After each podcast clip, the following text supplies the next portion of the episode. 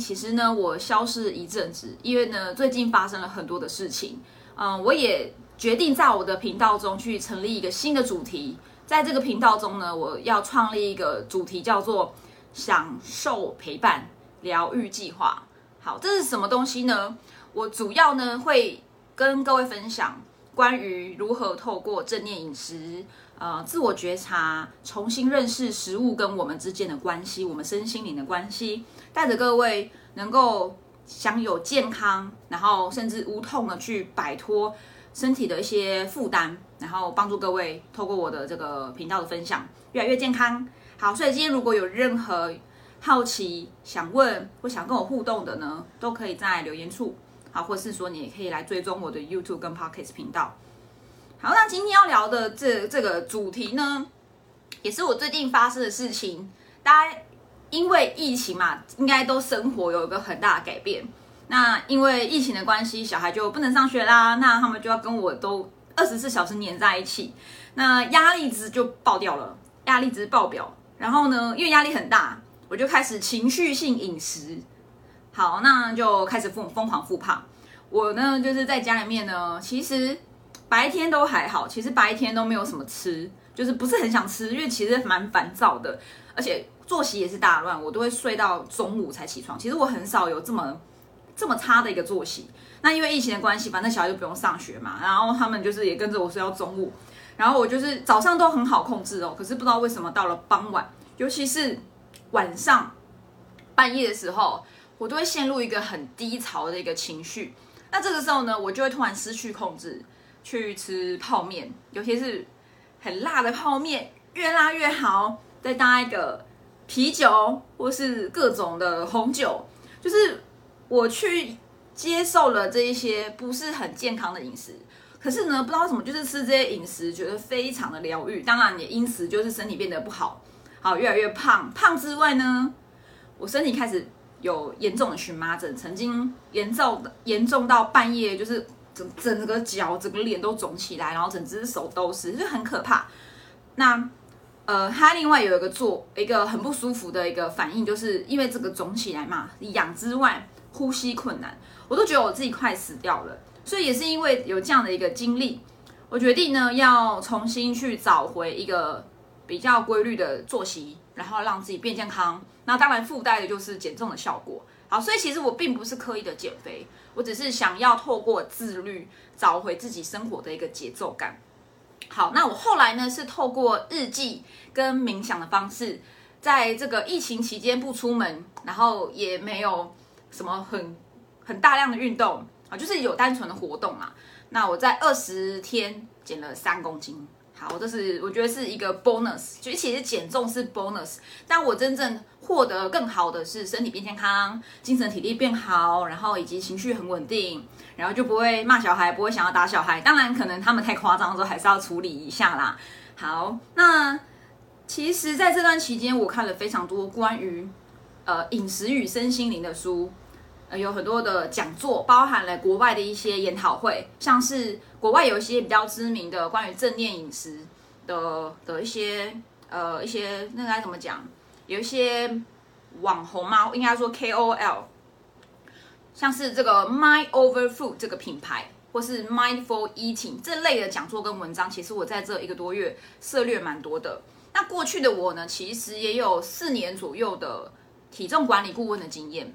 那除了我自身的这些减重经验之外，我也有呃协助超过百位的朋友啊，无论是朋友还是网友了，就是陌生人进行体重管理的饮食计划。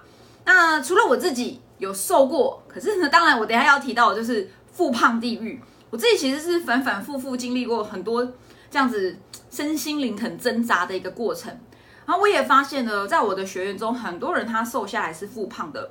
但是呢，他们的复胖其实跟我是一样，并不是饮食方法无效，并不是减重的方法无效，而是呢，他在减重的过程中呢，承受了太多太多的身心上的压力，导致他在达到减重目标时候呢，他就是啊松了一口气，然后就开始报复性的饮食，就像最近疫情慢慢的比较缓和，然后呢有微解封，是不是很多人就会报复性的购物、报复性的旅游，因为压抑太久了，对不对？就是身心失衡。太多的赋能，你想要透过 shopping，然后旅游，或是出去外面吃大餐去做一个，呃，就是抚平内心的这个缺憾。所以其实减重也是一样，很多人在透过很努力的减重后，三个月、六个月减了五公斤、十公斤、二十几公斤，他达到目标之后是很开心，可是呢，他会开始报复性的进食，甚至他会用食物来惩罚自己。好，所以我决定呢。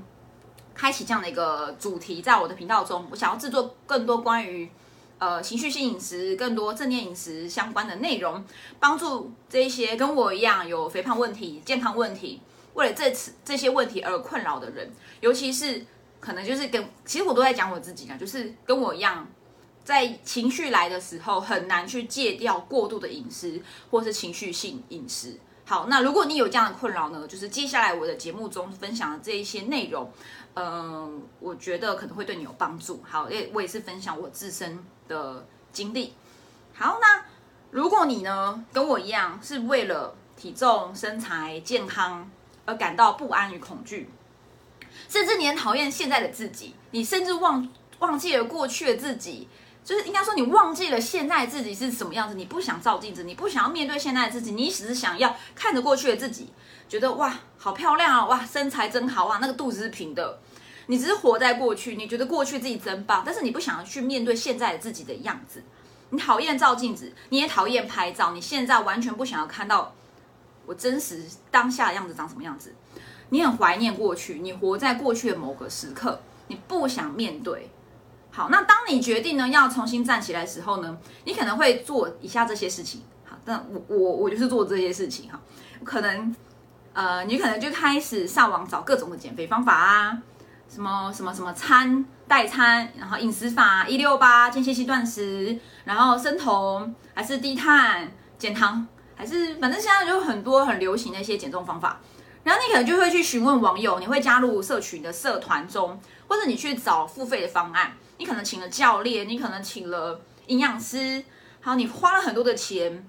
但无论你每次一开始说一开始的时候呢，多么的有自信。啊，觉得说啊，这一次就是最后一次减肥了，一定可以完成目标的。可是呢，过了几天后呢，你就发现啊，天哪，又失控了，肚子超饿，饿到失去理智。然后运动后呢，你可能就是疯狂运动啊，去找像我之前找了健身教练做重训，一次就做一个一个多小时，好，然后就是全身很痛，痛到你觉得天哪，我觉得运动并不适合我，好痛哦，我觉得我不要再继续了。然后呢，你就开始，甚至你开始遇到停滞期，觉得很生气耶，为什么我这么的努力，体重却没有办法下降？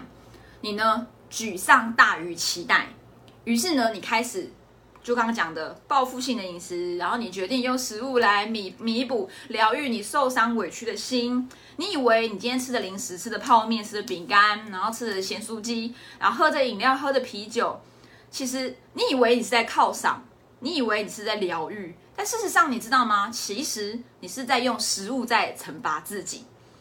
为什么我又失败了？我真是烂透了，我真是糟透了。所以我要用食物来惩罚自己。所以你以为你在疗愈？你以为你吃这些食物、这些垃圾食物、这些不营养的食物是在舒压，是在犒赏自己？但事实上呢？你的潜意识其实，你的内心底数其实是在惩罚自己，你知道吗？好，我以前也不知道，我只觉得爽。喝酒真爽，可是呢，我不知道原来我是在惩罚自己。好，因为我完不安全感很重，我讨厌我自己。好，所以呢，这样的一个循环，你会发现每一次的启程都注定失败。你陷入了什么东西？你陷入了复胖地狱。开始对任何的减重方法、饮食计划都失去信心。你花了非常多的预算，买了教练课，买了瘦身产品，各种保健食品，各种健身器材。像我什么器材都买过，脚踏车机、踏步机，反正什么都买过了，通通都觉得啊，这些都不适合我了，太麻烦了。还有没有更适合我的方法呢？然后你就会想买更多的东西来帮助自己减重下来。好，以上的故事呢，不是在说自己，呃，不是在说，不是在说你啦，是是在说我自己。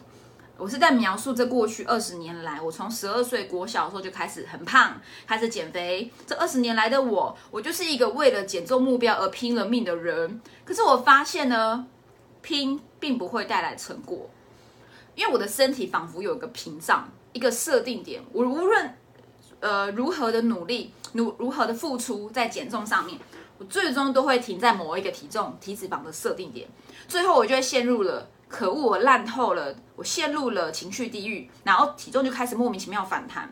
那我忘了我自己到底做了什么事情让我的体重反弹，我只知道呢一切又失控了啊，果然是这样啦。虽然你很不甘心，可是你知道吗？潜意识的你自己其实是很接受复胖这件事情的，因为你会觉得。反正我每次拼都不会有结果啊啊，都都是到了这个设定点，我就会反弹啦。所以你潜意识其实是接受的，所以你永远就是反反复复上上下下。好，所以你知道吗？刚刚这些都是我自己的故事。我身为减重教练四年的时间，可是你知道吗？今天我要来公开一个真相，就是我恨透了减肥，我恨透了减肥这件事情。我觉得我自己就是。只会动嘴，然后去叫别人减肥，可是我自己却没有办法，就是身体力行。我觉得我变成一个业务员，所以我讨厌帮人家减肥。所以我在过去有一年的时间，我完全不想要接触这个领域。我恨透了自己。我觉得我做减肥计划只是呃为了赚钱，然后我为了赚钱呢，我只好勉强自己去维持体态在一定的程度，这样我才能够迈出减重计划。我就是一个业务员呐，刻意要打造身材的一个业务员。我很讨厌我自己当时去做这样的事情。那今天我觉得很开心，我可以透过这个直播，透过 Podcast，透过 YouTube 去揭露我最痛苦的这个过去，我去面临的这一些，应该说我去面对了过去的自己，这些都是真实发生在我身上的残酷的真相。那今天当然不是要再讲负面事，其实我今天是来跟大家分享我是如何透过日记呀、冥想帮助我重新站回来，重启我的人生。那我今天要分享的，其实。并不是任何很神奇的减重方法，我也没有要卖任何产品，任何我手上正在用的产品。我只想要分享是我在二零一九年年底，因为恐慌症，我的情绪的问题开始复胖之后，我反复其实在这一年多的时间做了非常多次的减肥，可是每次都宣告失败，我总是回到了泡面跟啤酒的怀抱，因此我就开始觉得呢。恨透了我自己，我觉得减重好辛苦哦，我需要抚慰一下我受伤的心。我这么可怜，我有恐慌症，我自律神经失调，我不是正常人，没有人懂我这个社会病了。谁说一定要瘦才能才是最棒的？我这样子体脂肪很高也很好啊。其实你们知道吗？应该说，呃，其实我自己不知道，原来生病的人不是社会，是我。其实这些价值观都没有任何问题，其实病的是我。所以这一次，其实。我做了一些事情，开始让我重启人生。我重新认识我自己，那重新认认知身体跟食物之间的关系。我重新认知我的情绪跟食物之间的关系。然后呢，我透过了两个方法，日记还有冥想，让我在完全没有情绪压力的情况下，越来越松的情况下，我在二十天减了三公斤。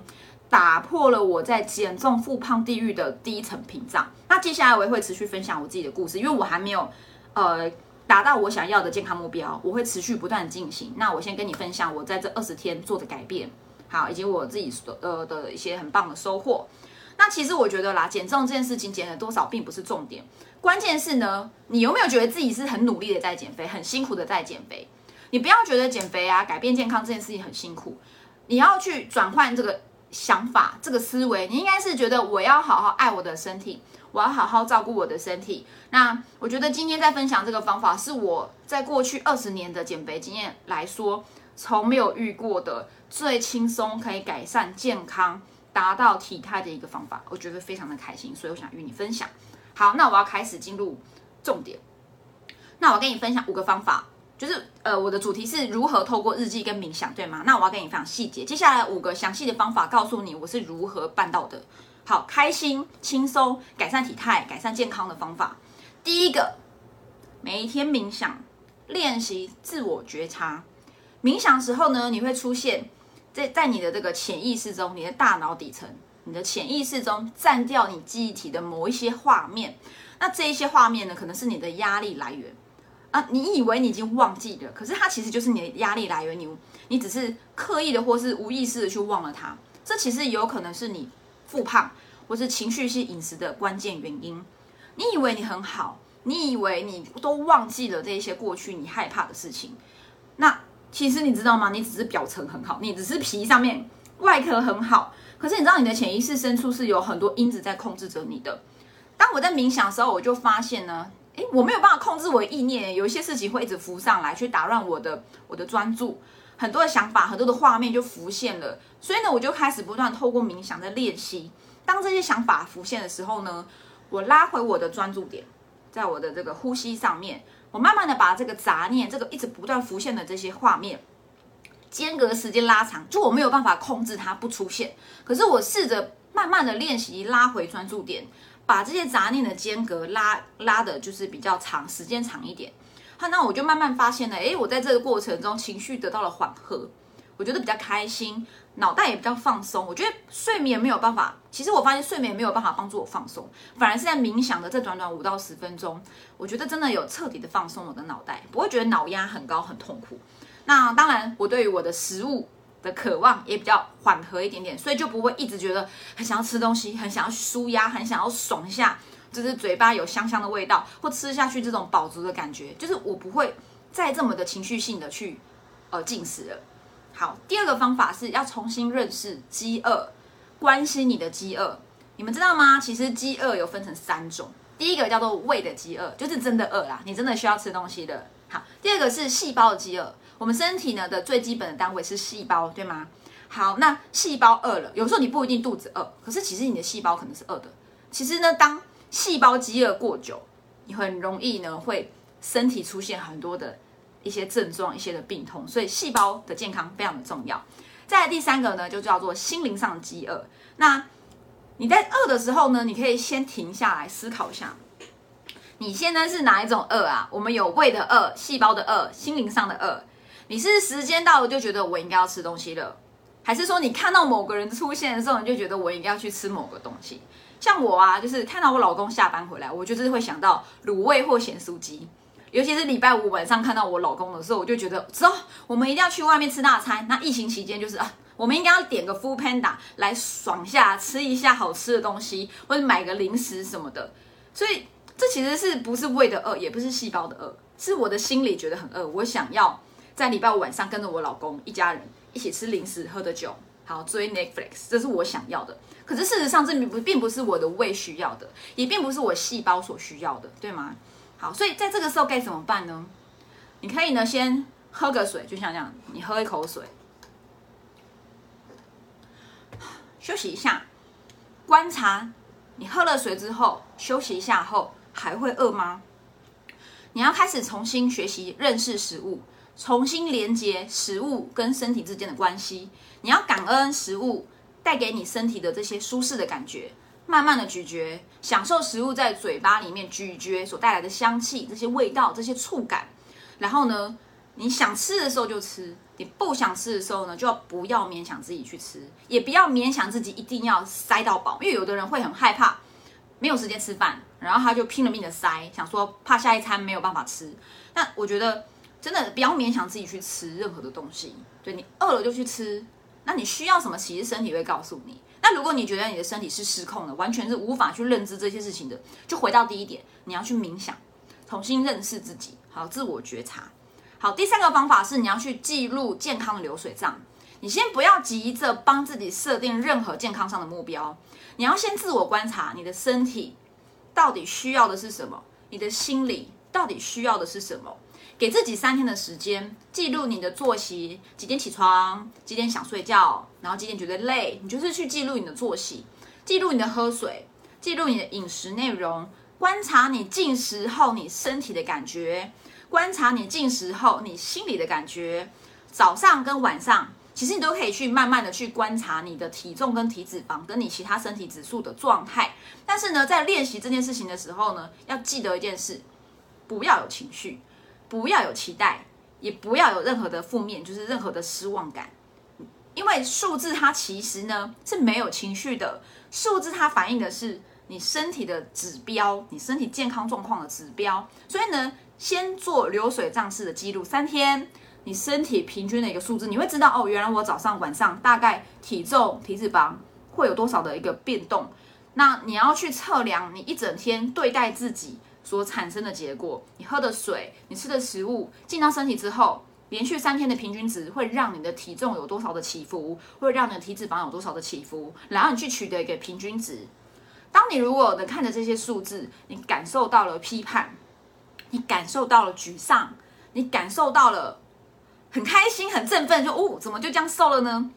那其实都不是这些数字的反应，都不是你身体的反应哦，是你主观的意识、你的情绪，并不能代表你身体健康状况的立场，并不代表你的身体哦，是你的情绪，是你的心灵上的立场，并不代表这一切的事实。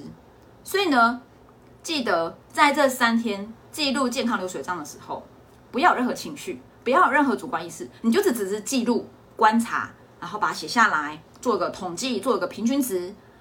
请你也练习跟身体进行非暴力沟通。有本书叫《非暴力沟通》，我觉得很棒，大家也可以去看。无论你是对人还是对你自己的身体都一样，你要跟自己非暴力沟通。好，第四点，第四个方法，当你在透过三天的流水账式的记录，了解平均值，了解了解你身体的基准值之后呢？你再开始设定目设立目标，数字的目标呢，请设定长期的，例如说两周或一个月或是三个月。所以去举举例啊，如果你是想减重的，你不要去设立什么哦，我三天要几公斤，七天要几公斤，你一定要设个长期的啊。好，因为这是身体的反应，不会这么的立刻，一定是要慢慢的循序渐进的才会看到成果，所以不要急。再来呢，短期的目标呢，请你根据你想达到的成果。用理性、科学一点的方法去反推你应该去达到的项、去完成的项目。举例，我想要在一个月减掉四公斤的脂肪，也记得哦，不是肌肉，不是水分哦，是脂肪。所以你还是要去关注你的体脂肪。这意味着，如果你一个月要减掉四公斤的脂肪，你每一周是不是就要减大概一公斤左右的脂肪？可是呢，一样啊，你要记得科学一点、理性一点，你的身体不是机器人。也不是在玩游戏，也不是在网络上做角色扮演。生活呢，也不是每一天都会一样。你礼拜一到礼拜天，绝对不可能每一天都一模一样，对吗？所以呢，不要期太过度的期待你的身体每一天带来一样的反应。而且你的体重体质其实也不会线性的下降。当你进食的时候呢，你知道吗？你的身体是需要一些时间去消化吸收，呃，消化分解吸收这些吃进去的食物的营养。所以你不要急，身体其实很忙哎，你不要以为你吃进去就没事了哦。像我这样喝一口水，我就没事了嘛，对不对？可是你知道身体还是有很多事要做，水要进到我的胃里面，然后要开始作用，最后可能还要到我的肠道中去做很多的事情，身体很忙，所以你给他一点时间处理。所以你不要很急躁，说我做了某个计划，我做了某个饮食法，哈，两天没有减重，三三天没有减重，我就放弃了，就很多的情绪，身体。没有这么快，没有那么立刻见效。他真的不是机器人，他也不是，也不是在玩游戏。我真的觉得要有一点耐心，因为我碰过很多的学员，很急耶，一天他就说教练怎么没有瘦？我就说你你的身体需要点时间好吗？你昨天吃进去的食物，你前天吃进去的食物都还在你身体里，没有瘦很正常，也没有那么快。好，再来是呢，当你开始某一个饮食计划之后，身体也需要一点时间去建构你的肌肉，去分解你的脂肪。所以呢，你不不会因为今天少吃，隔天脂肪就通通分解完毕。但是你有可能因为少吃或改变一个饮食的方法，体重会下降。但是这个下降可能是你的水分被排出，或是你肚子里面、你的胃里面的食物被排空，或是你肠道里面的废物被排出。所以体重变轻是可能的，但是呃，不要太过度期待，身体在很快的时间就把你这些脂肪通通分解完毕。罗马不是一天造成的嘛？你的脂肪也不是一天造成的。你要让它消失，你也要给它一点时间。所以不要过度关注时间，呃，不是不要过度关注身体指数。你要好好关注在你身体的感受，以及你每一个所设定的项目，喝水喝的量，你摄取的营养的量，你有没有好好睡眠，睡眠品质如何？你的活动量，你有没有运动，或是你有没有去走走路，或是说你一整天都躺着？你的排泄，你有没有尿尿？你有没有排便？排便的状态，尿尿的颜色，这都要去观察。以及你更重要的是你的情绪，今天好吗？你过得如何？有没有生气？有没有难过？有没有开心？有没有快乐？有没有兴奋？有没有压力？你都要去观察这一些健康的项目，在你的规律的日记里面。好，第五个就是。开始写日记了，专注在你的日记，专注在日记里面的打卡。每日的代办事项完成后，身体一定会慢慢、陆陆续续的提供给你正向回报。但是你需要点时间跟耐心去等待结果。所以，当你如果觉得很焦躁不安的时候，回到第一点，去做静心冥想，听舒服的音乐，关注呼吸，关注身体对于身边这些气流的感知，那你们会慢慢安静下来，不会这么的急躁的。那一开始的健康打卡项目，记得哦，设定简单能完成的，不要急。例如说呢，你可以先养成习惯，每一天早上第一件事情是站上体重计，看一下自己的呃体重的体脂肪、内脏脂肪、你的肌肉、你的水分，好，然后把它拍照做个记录，或是写在日记本中。每一天拍摄自己的样子，像我每天早上量完体重后，第一件、第二件事情，我就是拿手机。然后把它架在我的电脑上，然后就走到比较远的地方，然后拍全身照。那我可能就是穿着运动内衣跟我的内裤，我就拍全身的样子。我每一天会拍照做记录，养成这样的习惯。那观察自己身体的变化。那再来呢，就是一样要养成写饮食日记。那写一下我从早到晚什么时间点大概吃了什么食物。你不用写说哦三点五十五分或三点五十三分，这太精细了。你可以写，比如说两点到三点之间我吃了大概哪些食物，然后大概的分量，你要去。去慢慢的养成记录的习惯，以及你要记录你喝水的状态，然后还有你排便的颜色、排便的状态，这其实都很重要。再来呢，最后一点就是你不要跟他人比较，因为每个人的经验、每个人的习惯都不同，所以没有完全一样的饮食的的健康计划。那你今天需要计量的目标，譬如说你的体重、你的喝水、你吃了多少的食物，你要去设定你自己可以接受的。目标范围，那你要感受到，哎，这个目标我稍微努力认真一下可以做得到，但不是呢，一下子就很过度要求自己，很鞭打自己，很考核自己，考验自己。你要等到你养成这些习惯后，自我觉察，还有这些记录的习惯后，再开始慢慢的新增新的项目进来，或是再慢慢的加加呃，再新增它的难度。例如说，你可能可以先设定，我每一天都要吃到蛋白质。然后呢，你做得到了之后，你再开始设定我每天要吃到多少量的蛋白质。你完成了之后呢，你再去注意我每一天的蛋白质的来源要从什么样的食物来。你可以开始慢慢循序渐进的去加深它的深度跟难度。那它运动也是哦，你可以先从每天站着三十分钟开始，然后开始原地踏步三十分钟开始，然后呢，或是你就开始去走路饭后散步，再慢慢的新增到可能去跳绳，然后原地跳。然后或是五分钟的一个塔巴塔，或是十分钟的一个瑜伽，你慢慢的去新增它的长的，去增加你运动的强度跟难度跟时间。好，那当然我觉得更重要就是你要有一个健康脑袋，所以你每一天一定要去练习习惯阅读健康相关的知识，好，去让自己不断的去关注健康的议题，然后了解自己的身体的状况，然后呢，让自己成为一个有健康 DNA、有健康瘦，这个叫做瘦子脑袋啦。健康脑袋的一个一个状态。好，那最后呢，来分享一下我的日记本。我最近呢刚完成这个，这边有一个日记本，这里面就是有详细记录，就是我从早到晚早上的体重。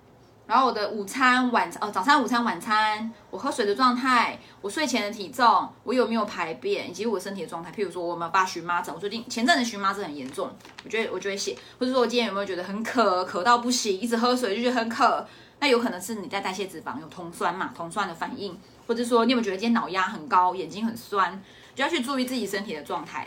那每连续每天记录，其实这本快写完了，所以我现在在自己做第二本。我最近另外一本是这个。这个我就开始自己写，这更弹性了。我除了健康日记，我还把我其他的工作日记啊，然后心智模、心智就是 mindset，就是我的七十五天大挑战的的一些打卡项目，通通都写上来。还有我想要学习的一些影片的目标，通通都写上来。这是我的第二本日记。所以呢，就是跟大家分享，我有两本日记。好，那希望今天的分享对你有帮助。那最后我想分享几句话，送给正在努力让自己变得更好的你。要循序渐进，观察自己，更爱自己，感恩身体支撑着你的每一天，感恩你有干净的水可以喝，感恩你有营养的食物可以吃。然后呢，试着去慢慢的、有耐心的去寻找适合自己的饮食方法。那如果你觉得需要有人陪着你一起去做，有人呃，你想要有人陪你的话，你为自己去寻找一个适合的环境，大家一起努力。或是呢，你可以去找一个愿意倾听你，并且了解你的教练，好，然后带着你一起前进，去达到你想要的结果。好，今天是我的分享，那就到这边哦。那如果你喜欢我今天内容呢，你可以帮我按个赞，或是留言，帮我贴一张图都好，或是你现在可以帮我按个爱心都可以。那今天的内容呢，我会稍微剪辑之后放到 YouTube 频道或是 Pocket 频道，那名称叫做工程师妈咪的斜杠实验室。好，那我们就下一集直播见喽，拜拜。